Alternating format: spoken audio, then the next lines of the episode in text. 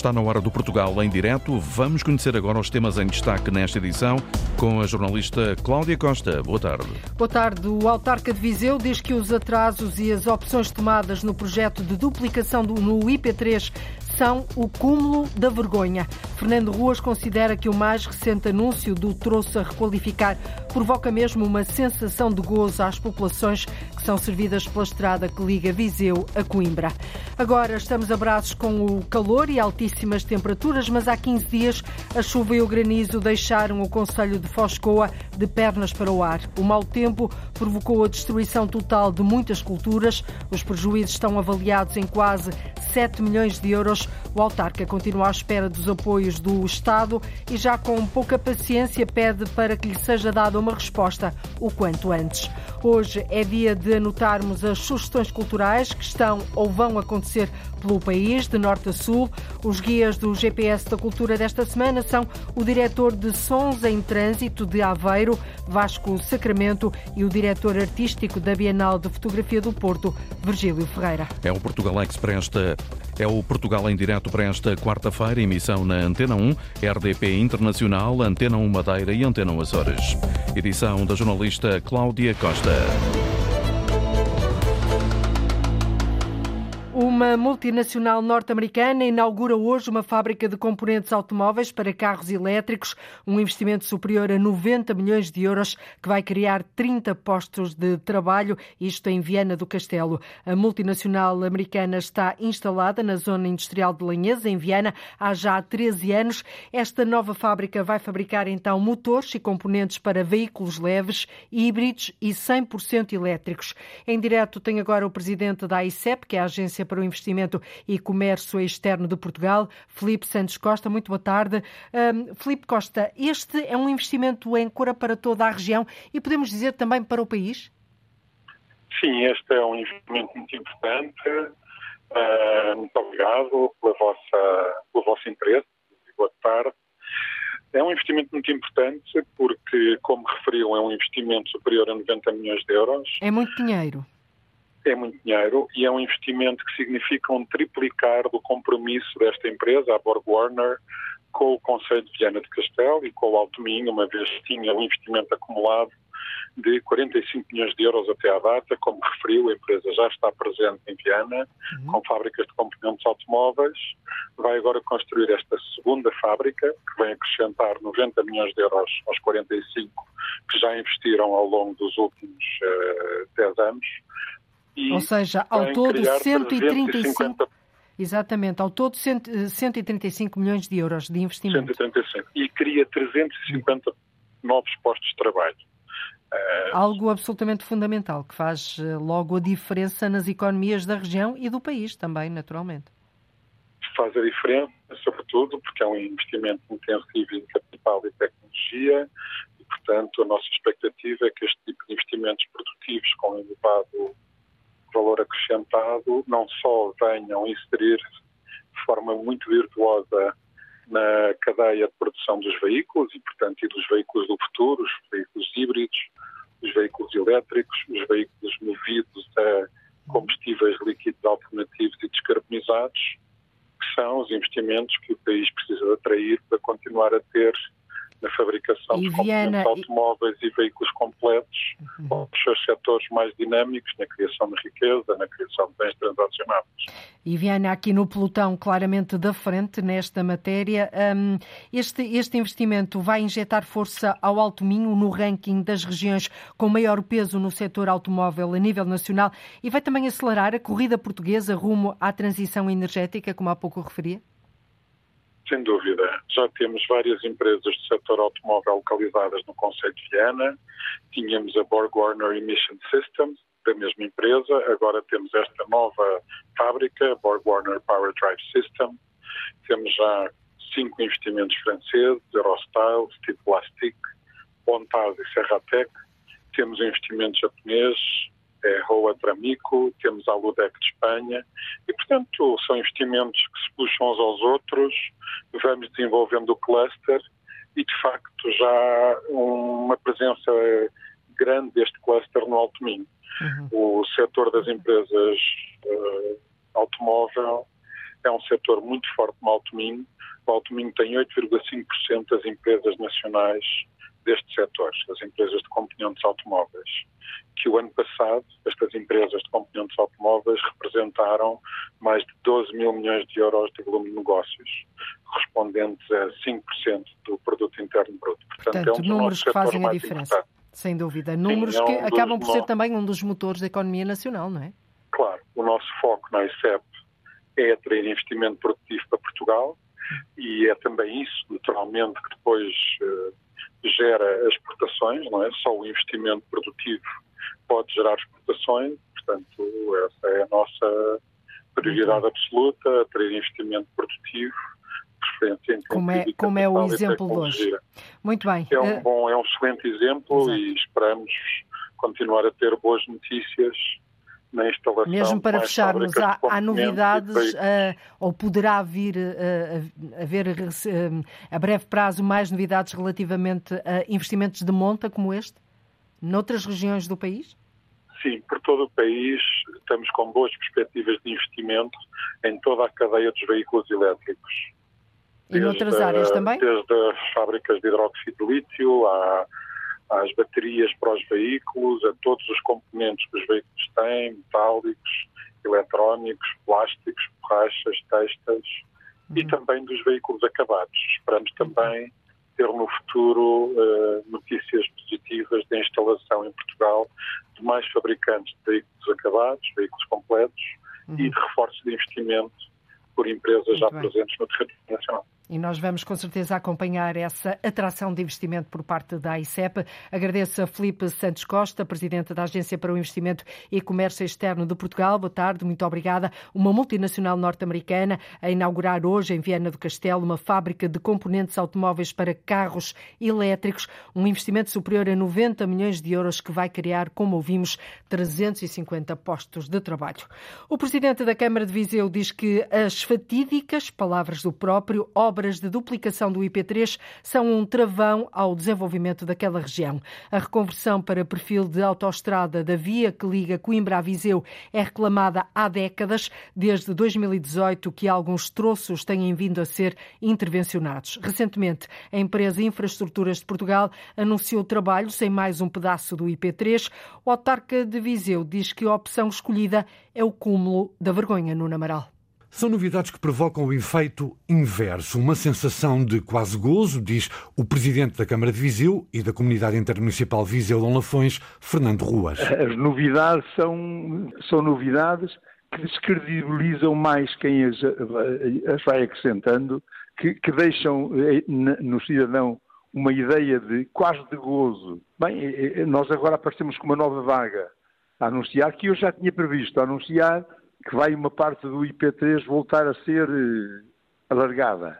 Esta é a parte mais fácil entre Viseu, exatamente, à entrada de Santa Comba. Nem sequer o problema de Santa Comba está resolvido. E não era esse o troço que os autarcas servidos pela estrada que liga Viseu a Coimbra queriam ver avançar no imediato. Para quem conhece isto, o lance entre Viseu e Santa Comba e a entrada de Santa Comba, porque nem sequer dá para a cidade, eh, é neste momento aquele que apresenta menos dificuldade. É quase plano, tem muitas vezes duas vias por uma, e portanto o IP3 eh, tem sido, eh, de facto, eu diria, eh, o cúmulo da vergonha da inexistência de uma, de uma ligação como deve ser entre as duas maiores cidades do interior. A luta pela duplicação do IP3 começou na mesma altura em que a estrada foi inaugurada, há mais de 30 anos. Já em 2018, o governo atual anunciou os trabalhos de requalificação, duplicação em muitos casos. Ora, Fernando Ruas diz que o ritmo a que as obras avançam trava o desenvolvimento da região. A única coisa que nos falta para termos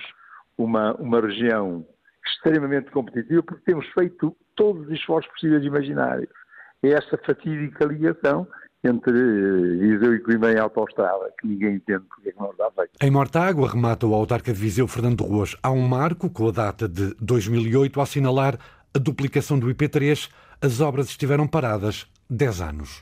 E estas declarações de Fernando Ruas surgem numa altura em que a comunidade intermunicipal Viseu Dão Lafões, a que preside, lança a campanha Esta é Minha Praia, um projeto de promoção turística para aumentar ou para atrair o número de visitantes àquela região.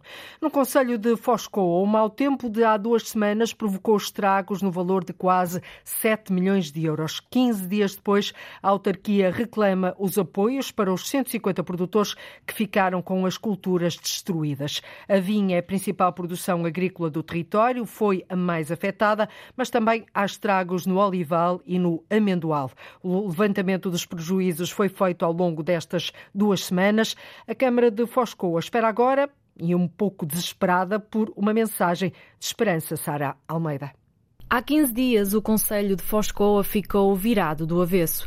A chuva e o granizo provocaram estragos no valor de quase 7 milhões de euros. Duas semanas depois da tempestade, o Conselho ainda está à espera da bonança.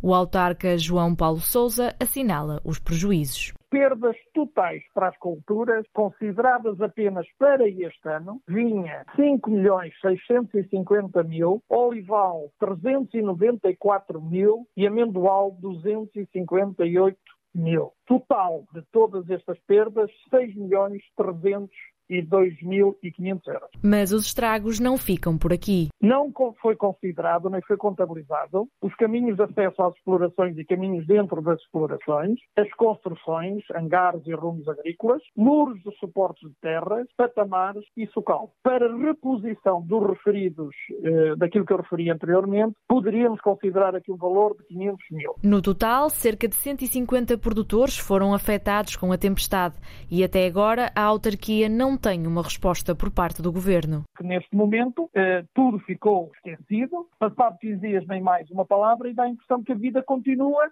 Mas a vida continua, mas nós precisamos saber qual é a resposta neste momento que digam que estão a tentar arranjar uma solução e qual, plano A ou plano B, para nós é exatamente igual, ou então que nos digam claramente, dizer assim, todo esse levantamento foi feito em vão e que não há qualquer tipo de ajuda. A Câmara de Foscoa quer perceber que soluções existem para minimizar o impacto provocado pela chuva e pelo granizo nas culturas. É preciso que alguém de direito, e que será a Sra. Ministra, embora seja bastante simpática, quanto a isso nós não temos qualquer, eh, não temos nada a referir, mas eh, não basta de simpatia não vive o homem, não é? Portanto, nós precisamos agora de saber quais são os timings e o que é que está a ser feito de concreto. O Ministério da Agricultura diz que está a ser feita uma avaliação para perceber que medidas podem ser acionadas. 15 dias depois, os produtores agrícolas e também a Câmara de Foscoa continuam de mãos a abanar à espera dos apoios para poderem fazer face aos prejuízos de quase 7 milhões de euros provocados pela chuva e pelo granizo. A esta hora decorre um protesto junto ao Hospital do Litoral Alentejano, em Santiago do Cacete, promovido pelas comissões de utentes, pelo Sindicato da Função Pública e também pelo Sindicato dos Médicos da Zona Sul. Reclamam um maior investimento do governo no Serviço Nacional de Saúde para uma zona do país, Alexandra Madeira, que está a sentir de forma particularmente dolorosa a falta destes profissionais.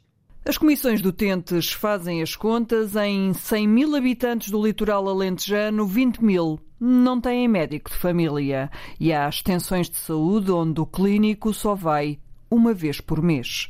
Dinis Silva, das Comissões de puxa por uma ponta desta teia emaranhada de problemas. Desde a falta de profissionais de saúde, quer médicos, enfermeiros, auxiliares administrativos, técnicos de diagnóstico terapêutica. E enquanto protestam junto ao Hospital do Litoral Alentejano, em Santiago do Cacém, fica a indicação do tempo de espera para cirurgia de otorrinolaringologia está quase em ano e meio. E, de facto, a especialidade que leva o maior tempo de espera ou seja, tempo máximo de resposta garantidos, que é o termo técnico, leva cerca de 500 dias.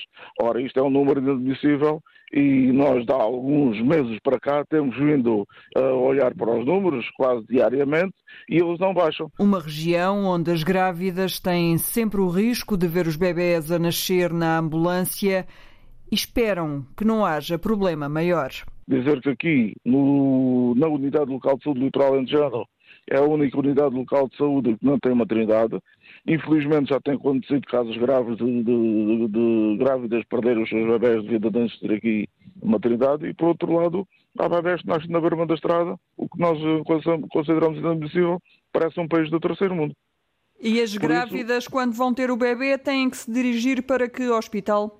Ou para o Hospital São Bernardo em Setúbal ou para o Hospital José Joaquim Fernandes em Beja. Por isso, olhando a tudo e a mais alguma coisa, os utentes do litoral alentejano pedem mais atenção para o SNS. Para uh, dizer ao Governo, uma vez por todas, deixem de investir no, no, no, no privado, investam no Serviço Nacional de Saúde, façam uh, regime de exclusividade com médicos e outros profissionais uh, e paguem esse regime de exclusividade para que não fujam para o privado ou para o estrangeiro, não emigrem, uh, e portanto que nós exigimos que de facto que haja uh, aqui uh, uma aposta séria no Serviço Nacional de Saúde. Para que os dados estatísticos da saúde no litoral alentejano possam vir a ser outros.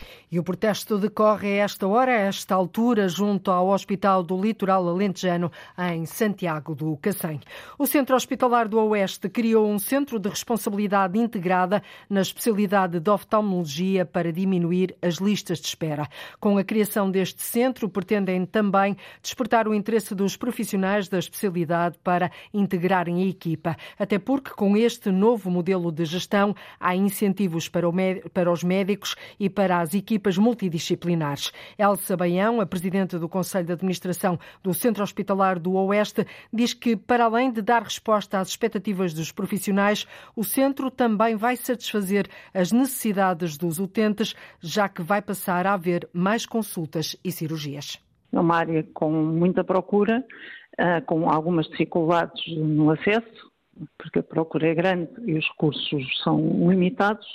Uh, e este novo modelo de gestão, no fundo, visa, em primeiro lugar, satisfazer as necessidades dos utentes, uh, porque vai potenciar um aumento de consultas e de cirurgias, ou seja, vai aumentar e expandir a, capacidade de produção do serviço, mas também, para além da resposta aos utentes, visa também dar resposta às expectativas dos profissionais, porque é um modelo que nos vai permitir um, remunerar os profissionais com, com incentivos, criar aqui alguma atratividade, não só para manter os profissionais que temos atualmente nesta área, uh, que não são só médicos, estamos a falar de uma equipa multidisciplinar, mas também captar outros profissionais que ainda não estão cá e que uh, certamente poderão ser atraídos com mais facilidade por um serviço que tem esta dinâmica e tem este empenho em querer eh, produzir mais e também diferenciar-se. A Presidente do Conselho de Administração do Centro Hospitalar do Oeste traça metas, tendo sempre em vista a diminuição das listas de espera na área da oftalmologia. O tempo médio para uma primeira consulta da especialidade ronda os seis meses, é um pouco menor para a cirurgia, num serviço que de uma forma geral se faz no Hospital das Caldas da Rainha. Atualmente este serviço realiza mais de 2 mil cirurgias por ano e mais de 7 mil consultas, quase 8 mil. É? O que se pretende é que uh, todos os anos uh, se vá aumentando esta capacidade de produção na ordem dos 5 a 10% em cada uma destas uh, valências de cirurgia e de, de, consultas. Esta é uma especialidade muito focada no ambulatório, é? praticamente só existe consulta externa e cirurgia de ambulatório, uh, pelo menos no nosso centro hospitalar, e tendo em conta o perfil que nós dispomos, para além de acabar com as listas de espera, é, é preciso que as pessoas tenham respostas em tempo, em tempo útil para, para as suas necessidades. Este é o terceiro centro de responsabilidade integrada criado pelo Centro Hospitalar do Oeste. A oftalmologia surge depois da pneumologia e de psiquiatria e saúde mental, mas já há mais projetos em curso, nomeadamente em otorrinolaringologia e também em ginecologia e obstetrícia. Então vamos brindar aos vinhos da beira interior, os vinhos de altitude, são cada vez melhores e mais reconhecidos em Portugal e fora de Portugal. Ajuda-nos, André Neves, que porta abriu este brinde? Abriu-se a porta de entrada para os vinhos da região centro em Bruxelas. No Parlamento Europeu provaram-se vinhos de três regiões, Beira Interior, Dão e Bairrada. A ideia é mostrar aos decisores europeus o que fazem os produtores de vinho do centro do país. E, sobretudo, passar a mensagem de que o vinho é um produto natural e se for bebido com moderação, faz parte da nossa dieta e da nossa cultura. O alojamento local representa mais de 40% das dormidas no país. As reservas para agosto estão quase esgotadas e, com a aproximação da Semana da Jornada Mundial da Juventude, as expectativas aumentam. Num raio de 40 a 50 quilómetros de Lisboa, com acesso a transportes, várias localidades já viram a procura disparar e os preços também sobem entre 10% a 15%. Em plena época alta para o turismo, Paulo Verã, esta jornada vai ser um cartão de visita para Portugal. Portugal no exterior. A procura já é muita e as evidências mostram que o alojamento local irá esgotar a sua capacidade em pleno agosto, já que junta a época alta à Jornada Mundial da Juventude. Eduardo Miranda, presidente da Associação do Alojamento Local de Portugal, fala num perfil de ocupação diferente. Aquilo que nós notamos eh, são às vezes familiares que os vêm acompanhar, exatamente, aproveitam, tiram férias, depois, se calhar, os jovens vão se juntar a eles e, portanto, eu diria que o perfil é até mais este e o alojamento local, especialmente para famílias é um tipo de acomodação que é muito bem uh, vinda e bem recebida por esses grupos que dá um outro tipo de ambiente, digamos assim, para esse tipo de iniciativa. Né? Com o aumento da procura e sendo em pleno agosto, é natural que os preços subam, mas nada de exorbitante, diz Eduardo Miranda. Claro que sempre aparece alguém que acha que tirou a sorte grande nessa semana, tanto na hotelaria como no alojamento local. Agora, é inevitável com uma procura maior que os preços tendem também a sumir. Mas em linhas gerais é uma época alta e sim, dentro da época alta há um incremento de preço, mas estamos a falar em margens adicionais da ordem dos mais 10%, 15%. A experiência passada com grandes acontecimentos mostra que quem vem acaba por ficar mais uns dias ou até aguça a curiosidade para voltar. É um cartão de visita, e sem dúvida alguma. E eles são fundamentais para a visibilidade. Às vezes se olha-se muito a curto prazo o que é que se ganha naquele evento em si. A ocupação no alojamento local em vários pontos do país mostra que a procura é grande em pleno agosto e em especial na semana da Jornada Mundial da Juventude. É grande a procura no alojamento local em pleno agosto, em especial nesta semana da Jornada Mundial da Juventude que vai decorrer em agosto. Até ao final do ano, o Metropolitano de Lisboa vai instalar instalar quatro novos elevadores e modernizar 12 escadas rolantes para melhorar a acessibilidade na estação do Campo Grande, isto num investimento de 2,9 milhões de euros. O anúncio foi feito pela empresa em comunicado. Estas obras integram-se no Plano Nacional para a promoção da acessibilidade, adaptação e modernização das estações de metro de Lisboa. O metropolitano prevê também que nos próximos dois anos 52 das atuais 56 estações tenham acessibilidade plena. Este número exclui as novas estações do plano de expansão do metro, que já vão abrir ao público dotadas de todos os equipamentos e meios de acessibilidade. Os vinhos das regiões da Beira Interior, do Dão e da Bairrada foram apresentados em Bruxelas numa mostra no Parlamento Europeu. O evento foi organizado pelo eurodeputado Álvaro Amaro. As três regiões deram a provar o que de melhor se produz em Portugal e aproveitaram para pedir aos representantes portugueses para defenderem os interesses nacionais no que diz respeito aos vinhos. É preciso promover mais, mas também defender o consumo com moderação como parte da identidade nacional. Isto numa altura em que alguns países querem que a rotulagem das garrafas passe a ter alertas semelhantes às dos maços de tabaco que chamem a atenção para os perigos do consumo em excesso. A correspondente da Antena 1 em Bruxelas, Andrea Neves, esteve nesta mostra e falou com os presidentes das três regiões vitivinícolas. Abriu-se a porta de entrada para os vinhos da região centro em Bruxelas. No Parlamento Europeu provaram-se vinhos de três regiões, Beira Interior, Dão e Bairrada. O presidente da Comissão Vitivinícola da região do Dão diz que é fundamental promover os vinhos nacionais. Bom, eh, nós somos de facto três regiões que operamos na região centro.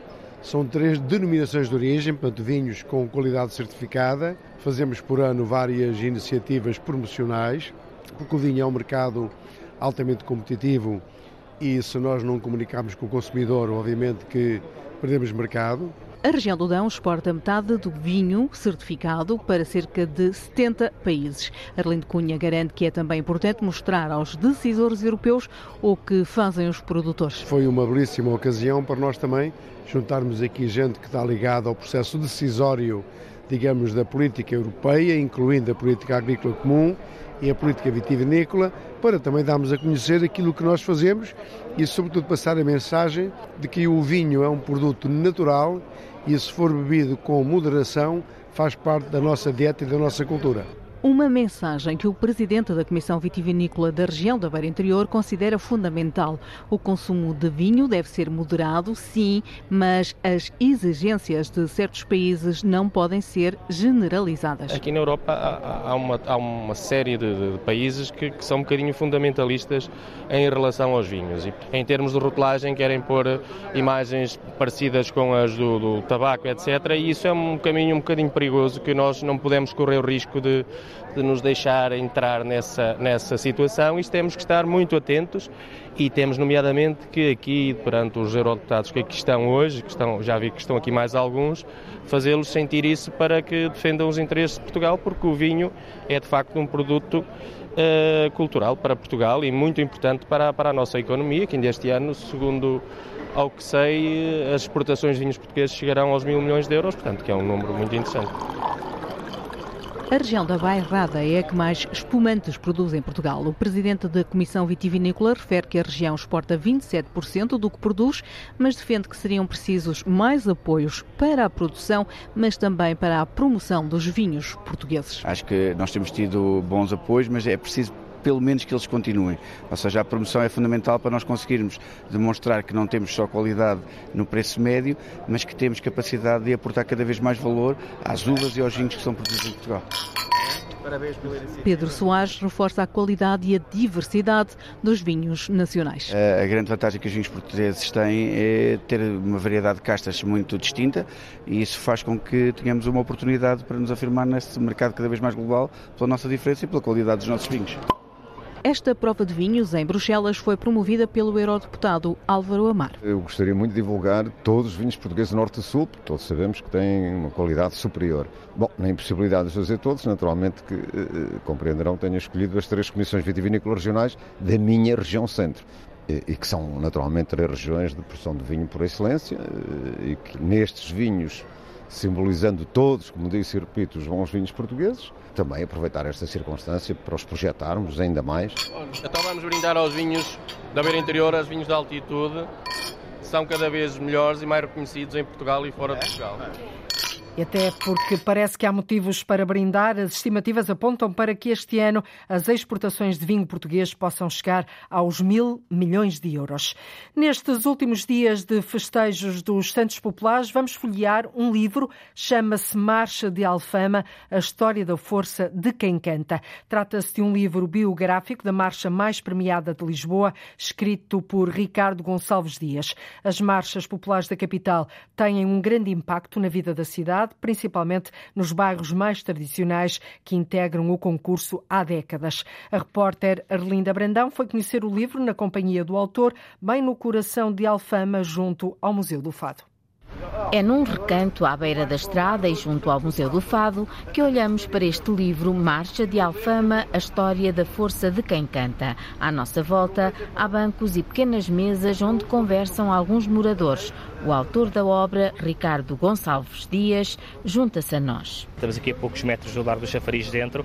É um dos sítios que eu retrato. Faldas da igreja, Santo Estevão e São Miguel. no primeiro capítulo do livro eu tento fazer um enquadramento histórico do ponto de vista paroquial do bairro. O Chafariz de Alreia parece bem retratado e algumas das ruas mais emblemáticas, nomeadamente a Rua da Regueira, que é a rua onde a marcha desce para vir para a Avenida da Liberdade também, porque todos esses pontos serviram de, digamos que, influência, quase uma relação de paixão entre certos locais e o tema da marcha, porque falando da Rua da Regueira está a honrar a marcha, falando do chafariz dentro, que está ali, estamos a falar de, de, de um tema da marcha, portanto, eu acho que com este livro, além de falar na marcha, como eu referi, fala-se do bairro, todas as ruas, todos os seus monumentos e todas as suas grandes pessoas também. E é curioso, estamos ao lado do Museu do Fado, aqui numa, numa esquina, ainda temos aqui pessoas do bairro passam aqui um bocadinho da tarde, à sombra, a conversar, às vezes a jogar as cartas, mas se víssemos esta moldura humana em que estamos agora, há uns anos atrás, era muito, era muito mais movimentado, infelizmente.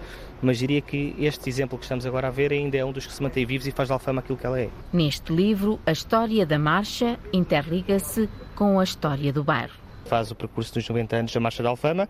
Tem um património histórico único. A Alfama já levou temas como os marinheiros do século XVI, XVII, mouros e cristãos, já levou coisas mais contemporâneas como floristas uh, e, e, aguadeiros, já levou taberneiros. Portanto, o, a importância do seu peso histórico ser o bairro mais antigo de Lisboa, tentar pôr os pontos altos do bairro com os pontos altos da marcha, fazer uma sintonia entre os dois lados. Portanto, se existiu, por exemplo, uma altura em que a Alfama ganhou cinco vezes seguidas, eu tentei explicar como é que o bairro estava nessa altura. E estávamos na década de 90, começo de 2000. Então, e que pontos altos é que são mais evidenciados no livro? São todas as coletividades que organizaram a marcha e os órgãos sociais que as compunham na altura, a chegada dos principais personagens, como o Carlos Mendonça, foi uma das figuras mais importantes da história da marcha, ensaiador, coreógrafo, figurinista, letrista e, e, compositor, portanto era um faz-tudo nas marchas e revolucionou-as, é consensual e unânime pela cidade toda, o Carlos Mendonça é o grande responsável pela revolução das marchas populares. A obra descreve o percurso de uma marcha popular e o autor lança um desafio aos outros bairros de Lisboa que têm marchas. Imagino que seria cada marcha popular ter o seu livro biográfico. Isto ao final de um, de um X tempo podia dar uma enciclopédia brutal sobre Lisboa, não só porque o livro fala da marcha, mas fala sobre o seu bairro. E ao falar sobre isso, também estaríamos a ter uma noção concreta e evolutiva da história da cidade. Antes de fechar o livro, pedimos ao seu autor, Ricardo Gonçalves Dias, para escolher e ler um pequeno excerto. À medida que a idade crescia, este bairro era cada vez mais a menina de colo de Lisboa que se entretém a brincar com o Tejo e que as pessoas veem com ternura. Note-se como passaram séculos e o cenário se mantém e aponta para sempre. Mas como a Alfama Lisboa, há também outra figura que internece e dá colo. Agora já não estou a ler, mas é Santo António que estamos a falar, portanto há para o capítulo para as festas e para hum, a figura do santo. E depois as marchas, que também o livro explica, mas agora não temos tempo para ler. Um livro biográfico da marcha mais premiada de Lisboa. Uma da tarde, 46 minutos, em Portugal continental e na Madeira, menos uma hora nos Açores. Está na altura de ligarmos o GPS da cultura. Às quartas-feiras, dois agentes da cultura, duas vozes, olham para o que há nas agendas e programações culturais de norte a sul do país e ajudam-nos a tomar nota daquilo que vale a pena ver e ouvir.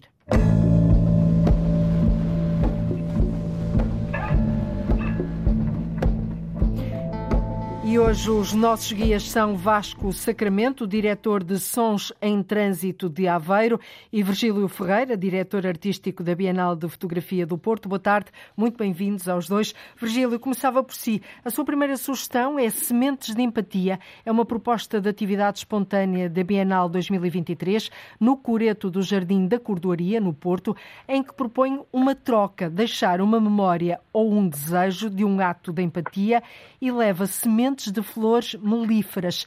Além do embelezamento da paisagem, esta mistura de 12 espécies anuais de sementes permite alimentar as abelhas e borboletas e outros insetos polinizadores. Está aqui uma, uma, uma sugestão muito curiosa.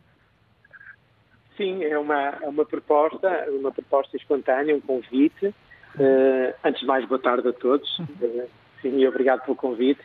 Um, e sim, e, um, e, como, eu, como, eu, como eu referi, é, portanto, é um convite que nós fazemos ao público, que passa pela, pelo Jardim da Cordoaria, nomeadamente que, que, que sobe ao Coreto, para, no fundo, contribuir com, um, com, esse, com esse desejo, com essa memória de, de empatia.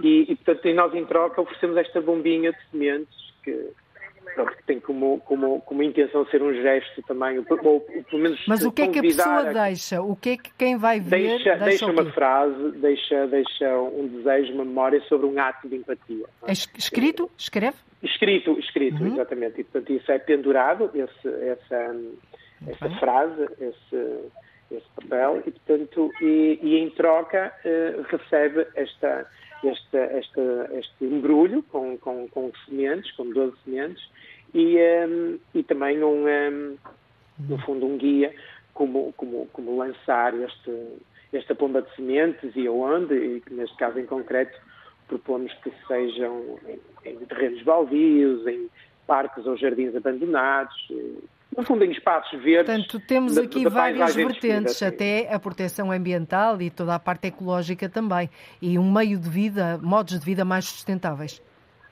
Sem dúvida, e também permite alimentar as abelhas, borboletas, os insetos Para além polinizadores, e, portanto, e obviamente também vai, vai embelezando, não é? também tem este gesto poético e estético. Sem dúvida, muita poesia ir embelezando, ir embelezando também o, o a própria uh, paisagem urbana, neste caso da cidade do Porto. E muito bem. Para quem estiver interessado e quiser então fazer esta troca de uma memória e leva uma, um saquinho de sementes, pode fazê-lo de quarta a sexta, das duas e meia da tarde às cinco e meia da tarde, sábado e domingo, das três e meia da tarde às seis e meia da tarde, isto junto no Coreto do Jardim da Cordoaria, no Porto, ali bem na Baixa do Porto.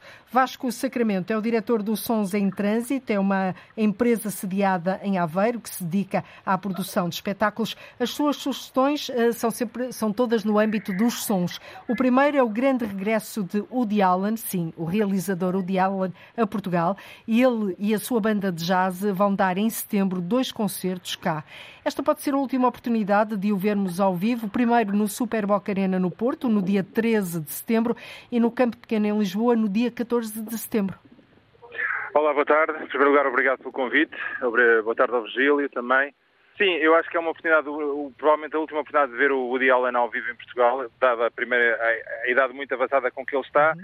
Depois também são os primeiros espetáculos que ele vai fazer uh, desde a pandemia. Uh, ele retirou-se completamente do palco, até por razões que têm a ver com a sua já considerável idade. Eh, ele retirou-se dos palcos completamente com o início da, da, da, pandemia e esta vai ser a primeira digressão que ele fará. É uma pequena digressão europeia com, com poucos espetáculos e, e, felizmente temos a sorte de ter dois espetáculos dele em Portugal. É o regresso a Lisboa e será a sua estreia no Porto. E para quem não sabe, o realizador é também clarinetista, é assim que se diz? Exatamente, clarinetista, exatamente. exatamente. E ele, toca ele, há ele, muitas décadas com a New Orleans Jazz Band, não é? Jazz Band, sim, eles vão tocar, a, ou melhor, costuma não, já não tocam, mas tocaram durante muito tempo às segundas-feiras uh, num, num, pequeno bar de hotel em, em Nova York e, e, depois de, não sei, mais ou menos há 15 anos para cá, há 20 anos para cá, começaram a fazer espetáculos também uh, em palco e, e em nome próprio. E é exatamente essa banda, que são, são no fundo, são, são os amigos de Woody Allen, é essa banda que o acompanhará e quem, quem for ver o espetáculo. Que eu 13 e 14 de setembro provavelmente será a última oportunidade de o ver e ouvir em Portugal. Virgílio, Sim. vamos para a sua segunda sugestão. A Bienal 23 termina este domingo, por isso uh, sugere nesta reta final a visita às 15 exposições no Porto, com entrada gratuita. A terceira edição da Bienal de Fotografia do Porto apresenta 70 artistas, 14 curadores de 27 países. É obra isto. Sim, é assim um programa vasto, ambicioso e, portanto, convoca aqui várias visões uh, de diferentes artistas, de diferentes territórios, geografias, temáticas e que, e que no fundo, dão também, uh, no fundo, constituem esses núcleos que, que a Bienal 23 apresenta, que são quatro, o sustentar, o vivificar, o expandir e o conectar. Portanto, são estas quatro plataformas que que remetem-nos muito para uma ação, não é? Não é só, uma, não é só um, um, processo de denúncia, mas mais um apontar de soluções, de ações para, e que refletem essencialmente sobre, sobre os grandes paradigmas que, que estamos a viver e, e propõem também reimaginarmos eh, outras hipóteses, outros futuros possíveis e regenerativos. E, portanto, Uhum. O tema é, é, é, atos de empatia e, e, que, e que, que, também está ligado com as sementes de empatia, como, como, portanto, como uhum. já falamos na primeira sugestão, e no fundo também afirma esta nossa, nossa capacidade, não é? quer individual, quer coletiva, para sentir, mas para colaborar e também para, no fundo, propor mudanças, neste caso okay. por meios de, de atos artísticos. E estas exposições podem ser vistas até ao próximo domingo também no Porto. Também no Porto.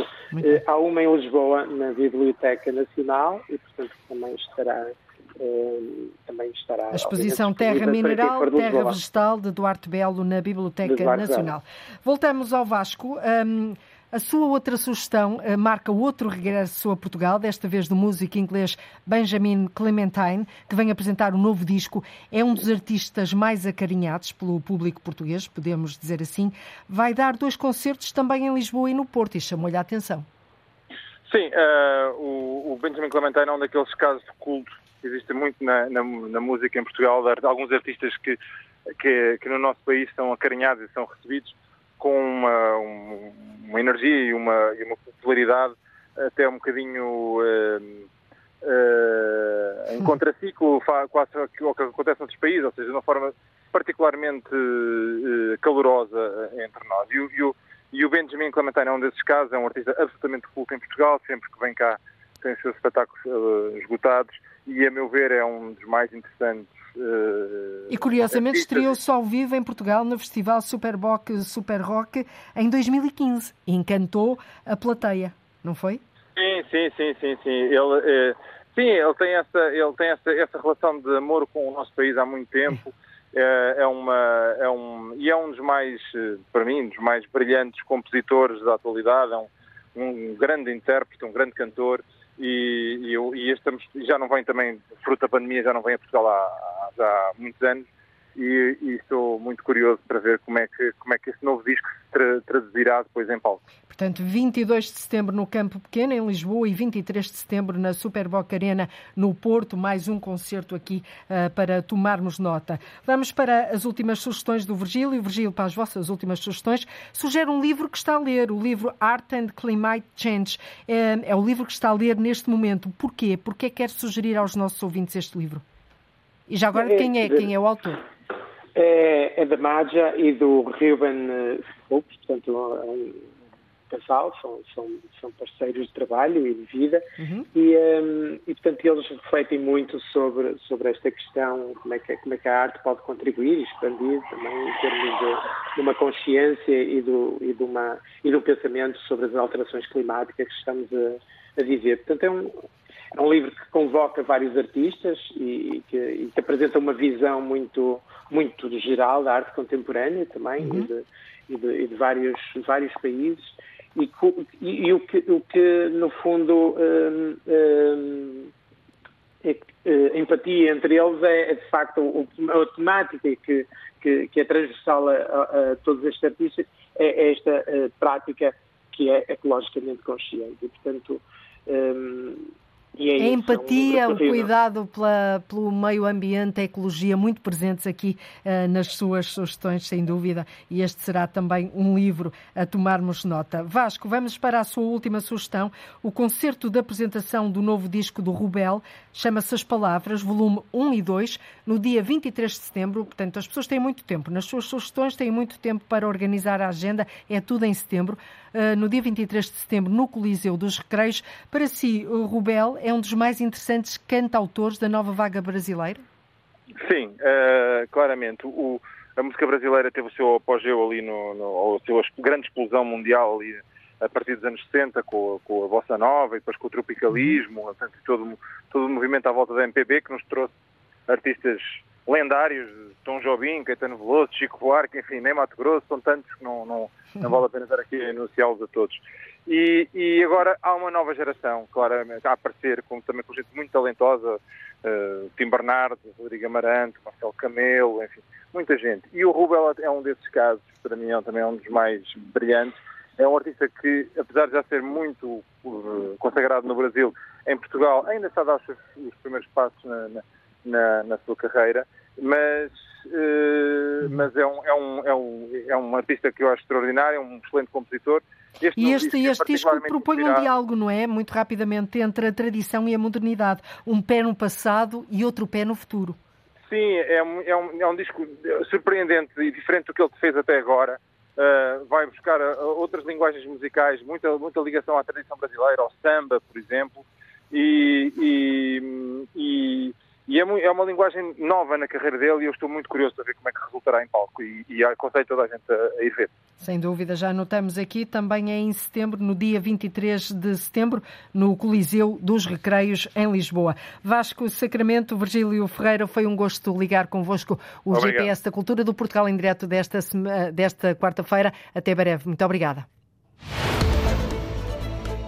E é tudo por hoje. Nós voltamos amanhã a ligar o território de uma ponta à outra. Contamos com a sua escuta, com a sua companhia. Até amanhã. Fique bem. Então, muito boa tarde e até amanhã. Termina aqui o Portugal em direto, edição Antena 1 da jornalista Cláudia Costa. Antena 1.